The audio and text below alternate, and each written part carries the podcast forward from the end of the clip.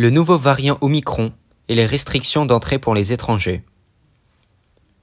Le nouveau variant Omicron. Le nouveau variant Omicron a été découvert par un chercheur en Afrique du Sud à la fin du mois de novembre.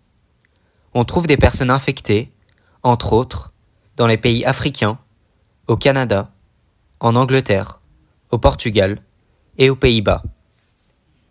Au Japon, deux personnes infectées de l'Omicron ont été dépistées à l'aéroport le 1er décembre. Toutes deux venaient de l'étranger. Les mesures du Japon au 1er décembre. Les restrictions d'entrée ont commencé à diminuer les risques d'infection. Pour l'instant, les étrangers non résidents ne peuvent pas entrer dans le pays. Les étrangers habitant dans dix pays, l'Afrique du Sud, l'Angola, Namibie et autres, ne peuvent pas entrer au Japon même s'ils y ont un statut de résident. Les Japonais peuvent rentrer. Cependant, seulement 3500 personnes sont acceptées chaque jour. Cela ne concerne pas le cargo. Une préoccupation croissante.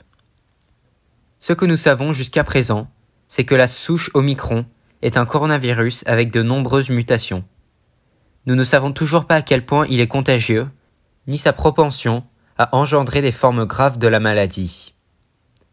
Les vaccins les plus utilisés peuvent être moins efficaces contre la souche Omicron, ce qui inquiète le monde entier.